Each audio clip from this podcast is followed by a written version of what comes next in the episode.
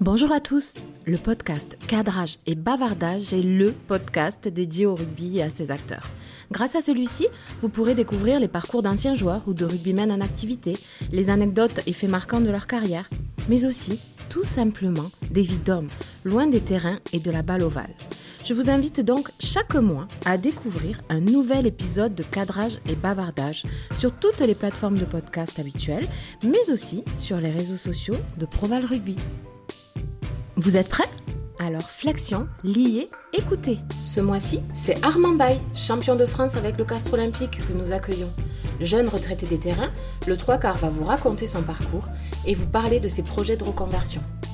Quand il était petit, Armand était un garçon calme et studieux. Quand j'étais petit, oui, j'étais un petit garçon euh, lambda. euh, j'étais euh, plutôt milieu de classe au niveau du, du niveau. Et puis, oui, j'aimais bien l'école. Le dimanche, le petit garçon accompagnait son père sur les terrains où jouait l'USAP. Mais pas pour taper dans le ballon. Non, non. Euh, mon père euh, bossait à euh, France Bleu Roussillon. Et donc, du coup, il commentait les matchs de l'USAP. C'était pas son activité à, temps plein, puisqu'il faisait ça que le week-end. Il travaillait, il était, il était banquier. Il nous amenait quand il pouvait à Aimé Gérald. On se mettait dans la cabine, là. Il fallait pas trop faire de bruit.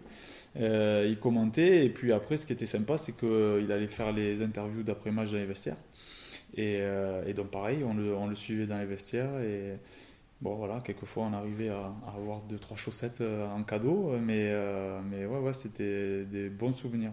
Et du coup, Armand, toi qui t'y connais en commentaire sportif, tu pourrais nous commenter l'essai de la finale gagnée par le CO en 2018 Regroupement au milieu du terrain euh, avec euh, Rory Cocotte qui, euh, écarte sur euh, Benramin Urdapi Eta sur la droite, qui passe à Thomas Combezou, Combezou qui arrive à libérer le, ballon pour Julien Dumora, qui a un 2 contre 2 à- sur l'aile droite et qui dépose euh, Fulgence Ouedrago et, qui arrive à marquer en coin grâce à Armamba qui, avait bien décalé Julien Dumora.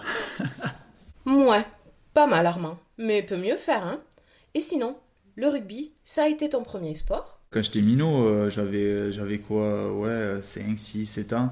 J'ai fait euh, fait un peu d'équitation, j'ai fait un peu de tennis, j'ai fait un peu de foot et on a déménagé sur Rivesaltes et on a déménagé en face le terrain de rugby et de foot. Et, euh, donc ce jour-là, euh, tout naturellement, j'allais à, l'entraînement, euh, mes parents allaient m'amener à l'entraînement du foot, mais mon petit frère euh, ne voulait pas y aller, lui.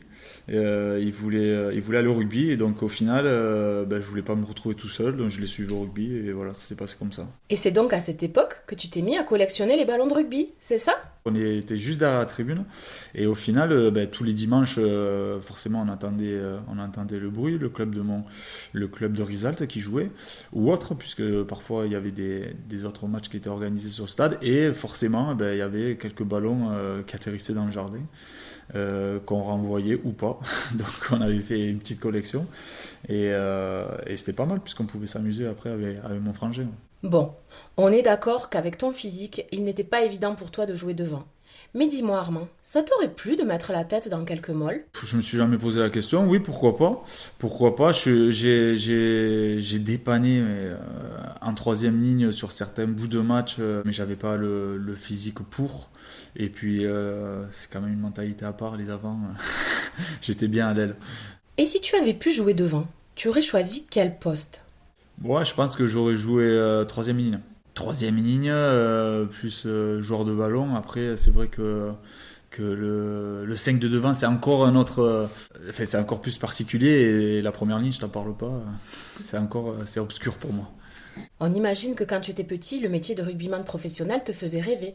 Mais est-ce que tu pensais un jour réaliser ce rêve? Ouais, c'était un rêve, c'était un rêve lointain. Ça a été une envie plus précise euh, à la fin de mon adolescence. Mais, euh, mais oui, oui, oui, c'était quelque chose qui me faisait rêver, puisque tu sais, quand tu es à l'école, euh, que tu es petit, quand tu dois remplir ta fiche, nom, prénom, date de naissance, etc., quel métier vous voulez faire plus tard? Ben, Souvent, je marquais rugbyman professionnel, donc euh, donc c'était quelque chose qui est quand même ancré en moi. Euh, et sinon, Armand, on peut parler un peu de ton nom de famille Qu'est-ce qu'il représente pour toi? Rien que le fait qu'on sache le prononcer à Perpignan et pas ailleurs, ben, ça te rappelle tes origines. Pour moi, ça représente beaucoup de choses. C'est surtout culturel. Avec les Catalans sont quand même assez assez fiers euh, de, leur, euh, de leur région, de leur département. On a entendu de tout, hein, les battles, les battles, et, et, pourquoi ça se prononce comme ça et tout. Donc chaque fois, on est obligé de se justifier. Et, euh, et donc j'ai dû l'expliquer aussi à ma femme, puisqu'elle porte ce nom maintenant. Donc elle est, mais je crois qu'elle a compris le message maintenant. Elle, sait, elle sait expliquer aux personnes qui ne savent pas comment, les, comment le prononcer et pourquoi en fait. Mais dis-nous, on le prononce comment ce nom de famille? Bati, Battle, Bye. Va falloir que tu nous éclaires. Hein. En fait, on dit Armand Baye. Voilà. Alors, il y a ceux qui ont un accent un peu plus prononcé, ils diront peut-être Batia.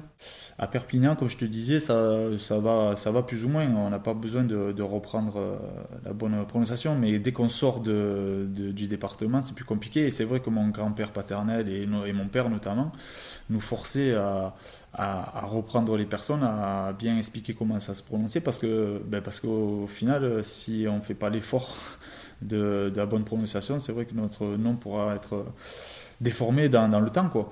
En 2009, ton club de cœur, l'USAP, devient champion de France. Tu étais alors espoir sous les couleurs saint et or. Comment as-tu vécu ce titre? Cette année-là, euh, je m'entraînais avec les professionnels, mais je n'avais pas fait encore de match, donc euh, j'étais pas, j'ai pas été champion. Mais bon, le jour du titre, j'étais avec euh, au pied du Castillet, avec tous les, supporters, avec les copains qui étaient en espoir avec moi. Et c'est vrai que c'était quelque chose assez incroyable. En fait, un mois après, eh ben, je me retrouvais à faire la préparation avec eux. Ils ont été champions le samedi. Le mardi, on avait une réunion pour préparer la saison d'après. Et je me rappelle que bon, il y avait des joueurs qui n'avaient pas trop dormi depuis le titre. Moi, j'arrivais tout jeune là dans le vestiaire. Il y avait Jacques Brunel qui devait nous faire le topo là pour la future saison qui arrivait. Il y avait le Brunus, mais j'avais pas voulu trop le, le, voir, le toucher. Euh, voilà, je l'avais vu de loin. Et c'est vrai que les joueurs n'étaient pas très en forme parce qu'ils n'avaient pas trop dormi. Et donc, donc j'ai fait cette préparation là. Et ce premier match en équipe 1 Armand tu t'en souviens? J'ai joué euh, le premier match face à Bayonne en ouverture du top 14. Voilà, c'était un moment incroyable forcément parce qu'il y avait tous mes amis, ma famille et puis c'était quand même un engouement euh, assez particulier puisque le club avait été champion euh, et cela faisait très longtemps qu'il n'avait pas été champion et c'était la première fois que, ben, que, le, que l'USAP revenait à Aimé Gérald depuis le titre. Le stade était euh, à guichet fermé, il faisait chaud, c'était, c'était assez incroyable. Tu n'as pas fait les choses à moitié ce jour-là il me semble. En plus je marque donc ce jour-là je devais être remplaçant. Jérôme Porica il me semble se blesse euh, avant le match ou euh, la veille. Et donc Franck Azema me dit que j'allais euh, j'allais commencer à l'arrière. J'ai été formé à l'arrière, mais, mais j'avais joué pas mal à l'aile en, en, espoir. Et donc Franck me dit, ben, tant qui, je dis pas de souci. Quand on est jeune, on est assez insouciant aussi. Et donc au final, bon, tout n'avait pas été parfait dans ce match, mais ouais, Zaza Marty m'avait, je me rappelle très bien, m'avait allongé une, une passe là sur côté gauche euh, face à la bronca. Et donc, du coup, j'avais marqué. Donc, euh, c'était des émotions assez intenses. Et pour ta première, les anciens t'avaient fait un beau cadeau. Tu peux nous raconter? J'étais rentré tout seul euh, au milieu des Mégirales et pendant quelques instants, j'étais, j'étais tout seul. C'était un peu long, mais j'avais profité quand même de, de l'ambiance. Tu étais coaché par de sacrés techniciens. Gouta, Azema, Brunel. Quelle était ta relation avec tes coachs de l'époque? Les coachs, c'est euh, Jacques Brunel, euh, manager, Bernard Gouta, qui est entraîneur des avants, et Franck Azema, qui est entraîneur des arrières. C'était un trio assez euh, compétent, parce que bon, ça, ils ont quand même assez bourlingué après par, la suite. et, ils sont encore en activité. C'était quand même un trio qui, a, donc, avait ramené le, le titre à l'USAP après 50 ans de disette. Parmi ce trio, on peut le dire, Jacques Brunel a une place particulière pour toi, n'est-ce pas? Pourtant, il n'est pas catalan, non? Jacques? Avait quand même une place assez particulière pour les Catalans. Ben, il a réussi quand même à fédérer, à ramener le titre, mais surtout c'est parce qu'il avait fait éclore aussi des, jeunes du cru. Si j'ai pu jouer aussi, c'est parce que euh, ben, parce qu'il il s'appuyait sur les jeunes, les jeunes du centre de formation. Je vais pas tous hésiter, mais Jérôme Porica, les Guillaume Guerrado, les Jérôme Schuster, Pedro Pérez, David Mélé, enfin bref. Donc au final, il, voilà, il s'était appuyé sur, sur les jeunes du, du cru. Il savait qu'il pourrait en tirer le, maximum parce que ben, en général quand on aime le club, et d'autant plus quand on est catalan, voilà, cette identité-là nous, pousse dans le retranchement aussi. Jacques et, Bernard et, Franck, quand même, ont une place particulière pour moi, puisqu'ils m'ont quand même lancé dans le bain professionnel. Du coup, cette première saison en équipe 1 sous le maillot de l'USAP, elle s'est passée comment? C'était une saison d'apprentissage. C'était la première fois que je que j'enquillais les pros. Je faisais pas partie des titulaires indiscutables puisque j'étais en concurrence avec euh, Christophe Manas, Julien Candelon, Farid qui sont quand même des, joueurs confirmés du, top 14 ou du top 16 à l'époque. Donc euh, au niveau de la hiérarchie, ces joueurs-là sont repassés devant moi au fur et à mesure. Moi j'ai un peu euh, marqué le pas aussi courant courant hiver et donc j'avais fini à 7 ou 8 matchs cette année-là. C'était plus ouais, une saison d'apprentissage je commençais à mettre le pied euh, dans le professionnalisme. En 2010, tu signes enfin ton premier contrat pro à...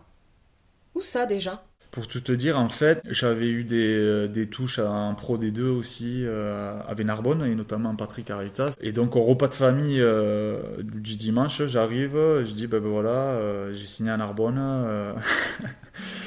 donc bon, ils étaient un peu contents pour moi et je sentais que faisait un peu la gueule. Et donc à la fin, je dis non, non, c'est une blague, j'ai signé, j'ai signé à Perpignan, des premiers contrats pro, etc. Donc là, forcément, ils étaient euh, très heureux. Dis-nous, Armand, qu'est-ce que tu as ressenti quand tu as paraffé ce premier contrat pro? C'était une étape de plus. Après avoir commencé à, à Rivesaltes, être rentré dans le centre de formation à l'USAP, avoir fait mes premiers matchs en pro et, et signé le premier contrat, c'était une étape de plus, mais c'était le plus dur qui commence aussi.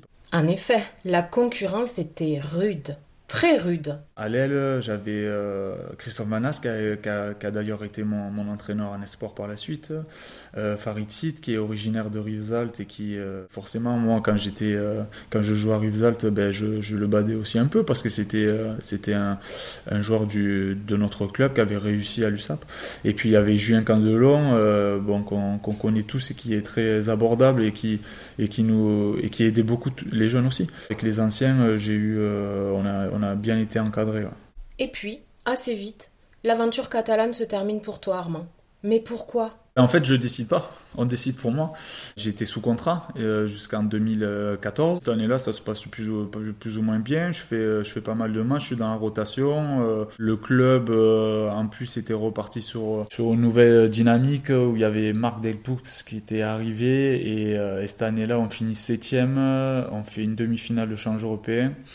Et donc euh, le club était sur les bons rails. Et puis eh ben, ben, après c'est une question de, de relation entre hommes aussi euh, ou de profil, puisque Marc euh, Delpoux ne comptait, pas forcément sur moi. Donc il m'a fait comprendre que, je ne jouerais pas, qu'il souhaitait recruter un, un ailier un peu plus physique. Quoi. Il m'a fait comprendre fortement qu'il fallait que je parte. Et puis voilà, j'étais arrivé à un âge, puisque à cette époque-là j'avais 25 ans, 26 ans où euh, je ne pouvais pas me permettre de, faire une année euh, sans jouer, quoi, une année de banquette. Il fallait que je continue à jouer. Du coup, fait très surprenant pour toi, tu quittes la Catalogne en 2013 pour le club de la Colombe.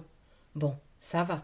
Ce n'était pas non plus voyage en terre inconnue, on est d'accord. J'avais eu euh, des touches en top 14, mais des petits ennuis, on va dire, avec mon ancien agent de l'époque, et dont, et les touches en top 14 n'avaient pas abouti. Et j'ai signé à, à Colomiers ça s'est fait aussi naturellement puisque je connaissais Bernard Gouta et puis qu'à à il y avait une petite mafia catalane. Il y avait euh, Bernard et il y avait le président Alain Carré qui est catalan aussi et je savais que c'était un club qui, qui pouvait me permettre de beaucoup jouer sans pression particulière pour me relancer en fait.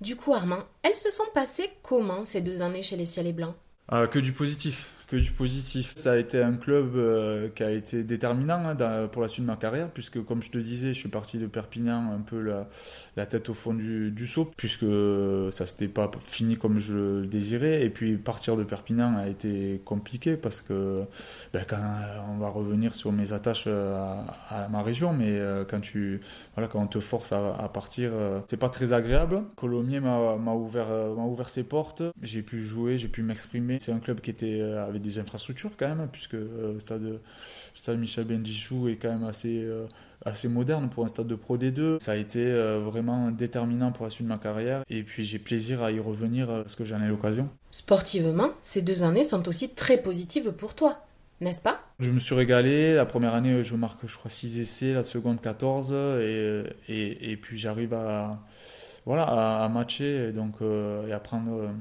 confiance en moi aussi. Et puis, En 2015, tu ne prolonges pas avec Colomiers. Mais pourquoi? Le deal avec Colomiers a, été, clair depuis le début. Il savait que pour moi, euh, je voulais retrouver le, top 14 le plus vite possible. Je m'en donnais les moyens. Il m'avait proposé de prolonger. Je pensais déjà à la reconversion. Mais j'avais dit au président Alain Carré écoute, Alain, si tu arrives à, me faire rentrer à l'école de kiné de Toulouse, ben, je signe ici, je continue ici. Et voilà, j'anticipe ma reconversion. Même si j'étais jeune, hein, mais ça a été quelque chose qui m'a marqué quand même tout le long de ma, carrière. Et puis. Euh, et puis cette année-là, quand même, je finis marqueur de Pro D2. Bon, voilà, Colomiers, on était milieu de tableau, mais j'avais pas forcément de, rien de concret en fait. Bon, je serais pas parti dans une autre club de Pro D2 puisque je me sentais bien Colomiers. Et ça a été euh, vraiment particulier puisque j'ai signé à Grenoble euh, trois jours avant la fin des mutations. Grenoble? Mais Armand, mais, mais c'est très loin de Perpignan ça le président euh, Alain Carré m'avait dit bah, écoute, nous, on peut pas attendre, donc on va recruter quelqu'un d'autre, mais mais sache que voilà, si, si tu n'as pas d'autres clubs, on te laissera tomber, on te fera un petit contrat. voilà. mais, euh, mais bon, on est obligé de prendre les deux. et c'était tout à fait normal. Je comprenais, je comprenais totalement. Et donc, euh, ben, ça, j'ai joué un peu le feu. Hein. Mais c'était pour moi une, c'était un tournant, un tournant de ma, de ma carrière. Je pense que voilà, si j'avais pas repris le wagon là, du, du top 14, euh, peut-être que, peut que par la suite, bon, on sait pas de quoi l'avenir est fait, mais peut-être que je serais resté en Pro 2. Et au final, Fabrice Andro m'avait appelé deux, trois jours avant la fin de mutation et voilà, ça s'est fait très vite. Et elle se passe comment, Armand, ces années au FCG euh, Beaucoup de bonnes choses aussi, individuellement, puisque j'ai retrouvé le top 14, le fait de jouer euh, au Stade des Alpes, de découvrir une région, puisque là, pour le coup, euh, autant Colomiers, c'était à 2 heures de Perpignan, autant Grenoble, c'était un peu plus loin. Et des infrastructures aussi qui étaient au-dessus de Colomiers, donc un effectif quand même qui était assez, assez conséquent. On jouait avec, avec John Vineski en 10, Chris Farrell qui est international irlandais qui joue au Munster maintenant, Gio Aplon à l'arrière, qui a été pour moi l'un des meilleurs arrières euh, du monde et avec qui, avec qui j'ai joué. Bref, je ne vais pas tous les citer, Fabien Barcellard, Noé Guy, etc. Et en fait, euh, donc individuellement, euh, ça s'est bien passé, donc j'en garde que des bons souvenirs. Après, collectivement, c'est vrai que ça a été plus compliqué. La première année a été bonne, on finit dans le ventre mouille top 14, on fait une demi de challenge européen. Mais la seconde année, le club a, a implosé. Euh, il y a eu un changement de président, il y a eu un changement d'entraîneur, les résultats sportifs n'ont pas suivi euh, et on a été condamné à la Pro D2 très vite. Hein. Euh, je crois que janvier-février, le club était condamné. ça a été une seconde année très compliquée, très longue. Mais de mon côté, je continuais à, enquiller. Donc je suis parti du coup sur un petit goût amer puisque le club est descendu et ça fait jamais plaisir de, de partir sur, sur une descente. Puis vient 2017 les prémices de beaucoup de bonheur. Raconte-nous. 2017, bah, c'est euh, Destination Castres avec Christophe Furios. Il faut savoir que Christophe m'avait déjà contacté à l'époque où j'étais à, Perpignan. Il était donc à Oyonnax à l'époque en top 14. Il était intéressé par mon profil. Mon agent m'avait dit le contraire. Et au final, euh, voilà, j'avais pas signé à Oyonnax et il m'avait rappelé par la suite en me demandant pourquoi en fait. Euh, et bien pourquoi je lui avais dit? Parce que mon agent m'a dit que, que tu n'étais pas intéressé, c'était pas la vérité. Du coup, il avait continué à me suivre en fait. Et donc il m'avait contacté très tôt euh, cette année-là. J'avais signé euh, très tôt aussi, hein, en novembre, décembre. Mais pourquoi le Tarn, Armand? Pour te rapprocher de ta Catalogne? Pour plusieurs raisons. La première, c'est parce que je voulais travailler avec Christophe. La deuxième, parce que Castres était quand même un club qui était quand même assez familial, mais qui avait des ambitions, qui faisait les phases finales chaque année. Un club structuré. Et en plus, ça me rapprochait de, chez moi, puisque c'était plus qu'à 2h, 2h30 de, de Perpignan. Toutes les conditions étaient réunies et euh, ça s'était fait naturellement. Voyons si tu as une bonne mémoire. Si je te dis le 2 juin 2018, ça t'évoque quoi? Le 2 juin, euh, bah, c'est le, titre, c'est ça? C'est le titre, c'est l'aboutissement d'une saison incroyable où on a connu des hauts et des bas. Il faut savoir quand même qu'en mars, on était sorti du top 6, qu'on était dans le dur. Le groupe euh, s'est ressaisi, il a fallu qu'on gagne à La Rochelle, euh, ce qui n'est jamais facile, l'avant-dernière journée, quelque chose comme ça, pour se qualifier. Et sans cette victoire à La Rochelle, voilà, on serait passé à la trappe. Donc ça a été l'aboutissement de voilà d'une saison extraordinaire, le, le fait euh, le bien vivre ensemble aussi. Ce groupe Castret, il avait quoi de si particulier? Je pense que j'ai eu beaucoup de chance parce que je suis arrivé dans un, dans un groupe qui était arrivé à maturité. Ça faisait maintenant 3-4 ans que Christophe et son staff euh, façonnaient en fait son équipe. Ils avaient déjà fait des phases finales auparavant, ils avaient fait des, des barrages. et ils n'avaient pas réussi à passer le cap. Et là, ben, cette année-là, tout nous a réussi.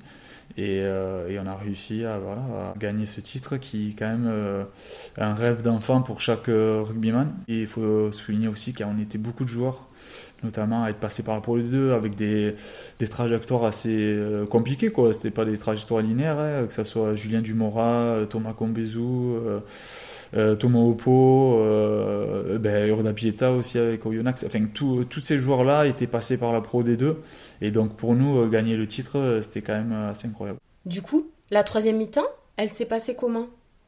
Bah, ça a été incroyable hein, puisqu'on est arrivé à, l'aéroport de Castres-Mazamet qui est quand même assez excentré euh, par rapport à Castres et donc du coup on avait un bus, euh, un bus euh, voilà, à ciel ouvert et on a, traversé donc à travers champ jusqu'à jusqu'au centre-ville de, de, Castres et tout le long de la route eh ben, il y avait les gens qui étaient arrêtés, toutes générations confondues et bon c'était la fête quoi, ça a été la fête pendant 2-3 jours. Nous on a bien profité mais c'était quand même des moments assez uniques à vivre. Si je te chante ça Armand, moi j'avais le soleil jour et nuit dans les yeux d'Émilie. Ça t'évoque quoi, Armand? Alors il y en a deux. En fait, il y a eu euh, Nadao qui, a été initié par Julien Dumora et, Thibault Lassalle, qui sont originaires du Béarn. Et donc, euh, du coup, ça, c'était un peu le fil rouge. Euh, il nous l'a chanté souvent après les entraînements, il nous l'a chanté euh, après les, victoires. Et ça a été un peu notre, notre rythme, quoi. Et puis, et puis aussi, les trois cafés gourmands qui ont été repris ouais, par nos supporters et par nous aussi. Ces deux chansons nous ont, ouais, nous ont bercé toute l'année. Bon, ok, mais tu vas pas t'en sortir comme ça. Tu vas nous montrer un petit peu tes talents de chanteur, n'est-ce pas? Mais tu veux que je chante à quelle On s'en fiche, Armand. Nous, on veut juste que tu chantes pour voir ce que tu as dans le coffre. Euh, Nada, où je vais te faire le début, c'est euh, Mon Dieu, que j'en suis à mon aise, quand mamie est auprès de moi. Tout doucement, je la regarde. Bon, après, je te laisse faire la suite. C'était un moment assez fort parce que après le titre, euh, dans les vestiaires du Stade de France, on s'est tous réunis, étrangers, jeunes, euh, dirigeants, etc. Et on a chanté cette chanson en cappella. C'était fort en émotion. On ne te le fait pas dire. Que d'émotions en 2018. Ça a été euh, une année riche. Et Jacques m'appelle, bon voilà, Armand, section de Barbarians, il y a un an, je lui dis Jacques, ça m'emmerde parce que je vais me marier. Je vais me marier, ça tombe sur la date et tout. Il faut, ah putain, et tout, on est emmerdé. Je fais, mais par contre, Jacques, tu peux pas me faire ça, tu peux pas me. ça a été quand même le, manager qui m'a lancé avec les pros, donc il, euh, voilà, il m'avait suivi aussi un peu tout euh, long ma carrière. Je lui avais dit, par contre, c'est euh, voilà, partir à l'autre bout du monde, dans le pays des All Blacks, jouer face aux provinces All Blacks, les Barbarians. Après tes talents de chanteur, tu nous dévoiles donc tes talents de négociateur. C'était une aventure que voilà, je ne pouvais pas louper, donc j'ai négocié avec Jacques. Et bon, on est arrivé à un terrain d'entente où, où, je pouvais faire le premier match face au Crusader. Et puis, euh, et puis trois jours, quatre jours avant la fin de la tournée, je, partais pour me marier. Un programme sacrément chargé, dis donc. Donc après le titre, eh ben, comme je t'expliquais, le lundi on est parti, on est parti à l'autre bout du monde. On a fait une semaine en, Nouvelle-Calédonie, puis euh, ben, jours pour moi en Nouvelle-Zélande et un match face au Crusader. Et, et je suis parti euh, le jeudi de Auckland pour me marier le samedi. Donc autant te dire que ma femme n'était pas du tout sereine. Elle a dû organiser les derniers, euh, des derniers détails pour le mariage. Mais c'est surtout qu'il fallait pas que je me loupe, il fallait pas qu'il y ait d'annulation pour ou autre au niveau, de, au niveau de, du retour. Du coup, on imagine que tu étais en très grande forme pour le grand jour. Ou pas d'ailleurs. J'ai été un peu jet lagué pour, pour mon mariage. Mais bon, sur l'euphorie, c'est passé. C'était plus les jours d'après où j'ai appris le mariage. Euh, je suis reparti le, donc le dimanche euh, au Mexique, à Toulouse, en voyage de noces. Quoi. Donc ça a été un peu ouais, une période assez intense, euh, mais une période magique aussi. Revenons un petit peu aux choses sérieuses. Et ton enterrement de vie de jeune garçon, il s'est bien passé? On me l'a fait à mon insu en fait, puisque ouais, j'avais mes, mes, amis d'enfance avaient organisé un super enterrement du garçon au Portugal. Bah, ils ont dû annuler euh, cette VG là. Mais arrivé à Nouvelle-Zélande, ben, Julien Dumora et Antoine Tichit m'avaient euh, fait une petite surprise puisqu'ils m'avaient fait donc acheter un petit déguisement de poulet. Et donc euh, après le match des Crusaders, j'étais déguisé en poulet et ça a été assez particulier aussi puisqu'en fait on était allé voir l'équipe de France qui jouait euh, son test euh, à Dunedin. C'était particulier parce qu'en fait, si tu veux, tu étais dans la loge des All Blacks, euh, champion du monde et tout, et moi j'étais comme un pauvre pélo là, au milieu, déguisé en poulet, avec les, les collègues qui me faisaient boire pour le VG. Donc c'était c'était un EVG assez, assez unique. Quoi. Trêve de plaisanterie. On est bien d'accord que sans ta femme, tout ça aurait été bien compliqué, non? Elle est prépondérante, forcément. La place de ta compagne, avec qui tu partages ton quotidien, euh, a une place euh, importante. Charlène a fait quand même euh, pas mal de, concessions pour ma carrière aussi. Sans ces efforts-là, j'aurais pas eu la, même carrière. Donc, donc bon, elle le sait, hein, mais elle a eu une place importante, comme je pense toute femme de sportif en fait. Mon petit doigt me dit que quand on joue à Castres, il y a quelque chose de plus important pour les supporters que de décrocher le bout de bois. Le derby face au stade toulousain. Mais qu'est-ce que c'est que cette histoire? J'étais pas du tout au courant en fait de cette relation qu'il y avait euh, entre le Castres Olympique et le Stade Toulousain. Il est vrai que quand je suis arrivé au CO, je discutais avec les, supporters et les supporters euh, m'ont tout de suite parlé de ce derby. Euh, certains même m'expliquaient qu'ils préféraient euh, gagner ce derby à se qualifier. Donc j'étais assez surpris quand même parce que ça montrait quand même l'importance euh, qu'avait ce match pour eux. Et donc j'ai découvert ce, derby en novembre 2017 lorsque du coup on a joué à Ernest Vallon et on a gagné en plus à Ernest Vallon. Je crois que ça faisait 40 ans que, que le CO n'avait pas gagné là-bas. Ça a été un, grand moment de mes années 13 et j'étais assez surpris par notre, notre arrivée en bus où euh, où, il y avait que des castrés, où il y avait toute une, toute une tribune bleue et blanche. Il faut le vivre de l'intérieur ouais, pour, comprendre, euh, pour comprendre ce derby-là. Euh, on sent une, une particulière dans, le, dans la ville toute la semaine, puisque tous les commerçants, les supporters t'en parlent. Tu crois qu'on peut le dire, Armand? Bon, écoute, je le dis. Aujourd'hui, tu vis à Toulouse. Mais ils en pensent quoi, les supporters castrés? Ils le savent pas. je me suis fait chambrer un peu euh, par rapport, par rapport à ça. Mais c'est vrai que ben, tant, pis, tant pis pour Castres, ils avaient qu'à mettre une école de kiné à Castres, voilà, c'est tout. Bon Armand, on l'a compris, c'est uniquement pour son école de kiné que tu es tombé sous le charme de la ville rose. Parle-nous un peu de cette reconversion que tu as entreprise en parallèle de ta carrière à Castres. Ah, ça n'a pas été chose euh, facile. Hein. Ça n'a pas été chose facile. Euh, j'en étais conscient. J'ai douté parfois. Euh, pour moi, le double projet était important. Je voulais quand même continuer de me former. ben, je suis rentré en, septembre 2018. J'avais des cours aménagés durant ma carrière, ma fin de carrière du moins. Et donc, mes deux premières années de kiné, je les ai faites en trois ans. Comment as-tu fait pour mener de front ta carrière sportive et des études aussi exigeantes? J'allais en cours sur euh, mes jours de repos euh, et sur mes vacances, mais ça a été euh, trois ans assez intenses, puisqu'en fait, j'avais j'avais pas de temps de repos quoi. Quand j'étais en vacances et que j'avais des jours off au rugby, j'étais à l'école. Quand j'étais en vacances à l'école, j'étais au rugby, donc ça a été du, non-stop avec, avec ben, des, des, cours à réviser, à étudier le soir à partir de 17h le, dimanche aussi, des stages euh, où il fallait euh, aménager les stages. Forcément, j'avais pas de, période pleine pour faire les stages, donc je faisais des stages en, saccadé. Donc euh, j'allais, je partais entre 17h et 20h faire mon stage dans un cabinet libéral ou avec le centre de formation de, Castres. Donc ça a été une période assez chargée, mais je regrette pas. Je le regrette pas parce que je savais qu'il fallait en passer par là pour faire un métier que j'aime par la suite. Dans quelques mois, si tout va bien, tu seras kiné. Que penses-tu de ton parcours? Et ce métier de kiné, je voulais déjà le faire après mon bac. C'est un métier qui, qui, me plaît, donc on verra après par la suite dans quel domaine je vais me spécialiser. Mais euh, oui, oui, c'est quelque chose dont je serais fier, je pense aussi, parce que ce n'est pas quelque chose de facile. Après, j'ai été quand même très bien entouré, je n'étais pas seul. Au final, euh, c'est aussi un travail d'équipe. Et du coup, Armand, ça te titille d'intégrer un jour le staff d'un club de rugby? Je ne me suis pas mis de barrière, j'ai voulu explorer les différents domaines que l'on peut explorer dans, mon futur métier, euh, que ce soit le musculo-squelettique, que ce soit la neuro, le respi, la, pédiatrie, etc. Mais force est de constater que voilà, plus je me rapproche du diplôme et plus je me sens à l'aise dans la traumatosportive et, et notamment dans, dans le suivi des équipes. C'est vrai que ce qui me manque, euh, c'est cette vie de groupe. Euh, le rugby en lui-même, il me manque pas du tout. Cette vie de groupe, d'avoir des objectifs en commun, de partager, de, voilà, de faire évoluer euh, les joueurs, ça, ça me, ça, ça me manque. Être proche du rugby et revenir dans le rugby, ça commence à me titiller forcément. Bon, vraiment Armand, je crois qu'on peut le dire.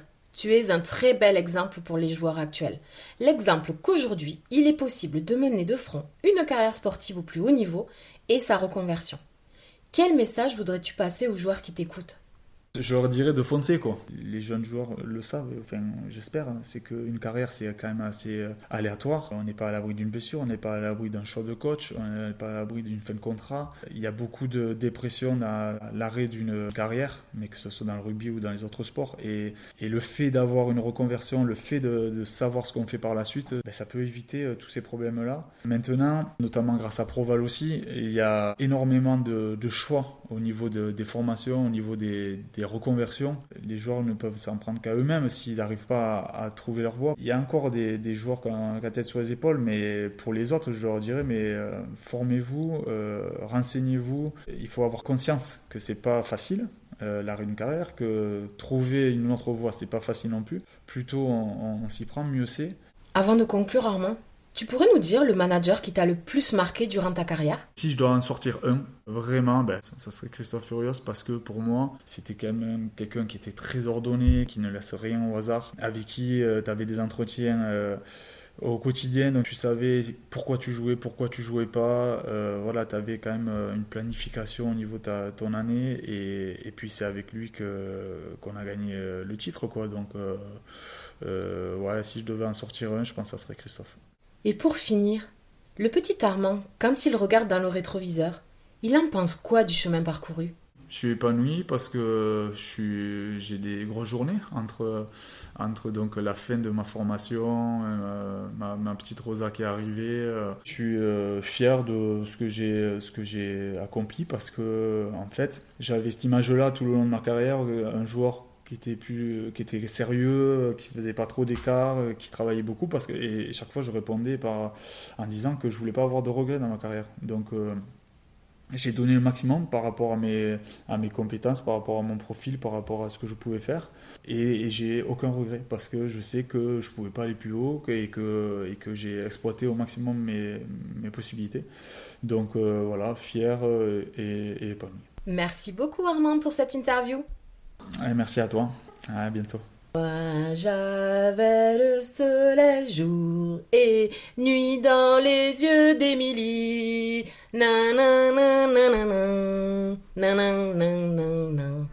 Merci à tous d'avoir écouté ce nouveau podcast de cadrage et bavardage. Si vous l'avez aimé, n'hésitez pas à le partager et à liker. On se retrouve très vite pour de nouveaux bavardages. En attendant, n'hésitez pas à nous suivre sur tous les réseaux sociaux de Proval Rugby.